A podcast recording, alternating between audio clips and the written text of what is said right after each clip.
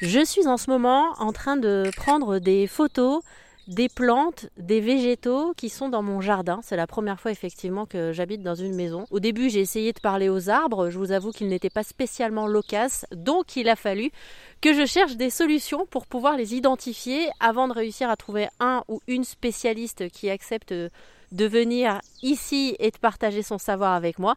J'ai découvert l'application PlanteNet qui permet ça effectivement. Vous êtes par exemple en train de vous balader en pleine nature, vous avez envie de savoir quelle est cette petite fleur qui a attiré votre œil, eh bien vous prenez en photo la fleur grâce à cette application et si tout va bien, vous réussirez à avoir une petite réponse. Là par exemple, j'ai un arbre devant moi et depuis le début, j'ai cru que c'était un sapin et donc on va voir ce que c'est. Et attention, verdict tombe. Grand suspense ce serait un cèdre de l'Himalaya.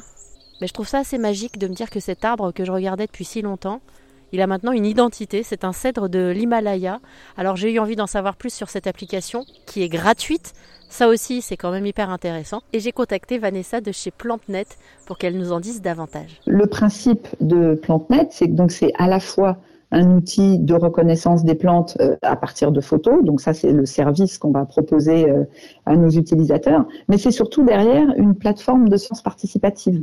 C'est-à-dire que toutes ces données euh, que les gens vont contribuer quand ils prennent une photo pour identifier une plante, c'est des données qui vont être intégrées aux bases de données et qui vont contribuer à enrichir les bases de données et donc à enrichir le modèle et à enrichir l'intelligence artificielle. Merci encore à Vanessa de chez PlanteNet et puis à tous les arbres, tous les végétaux qui nous entourent au quotidien, qui sont là parfois de manière silencieuse et avec qui on va pouvoir faire connaissance grâce à cette application.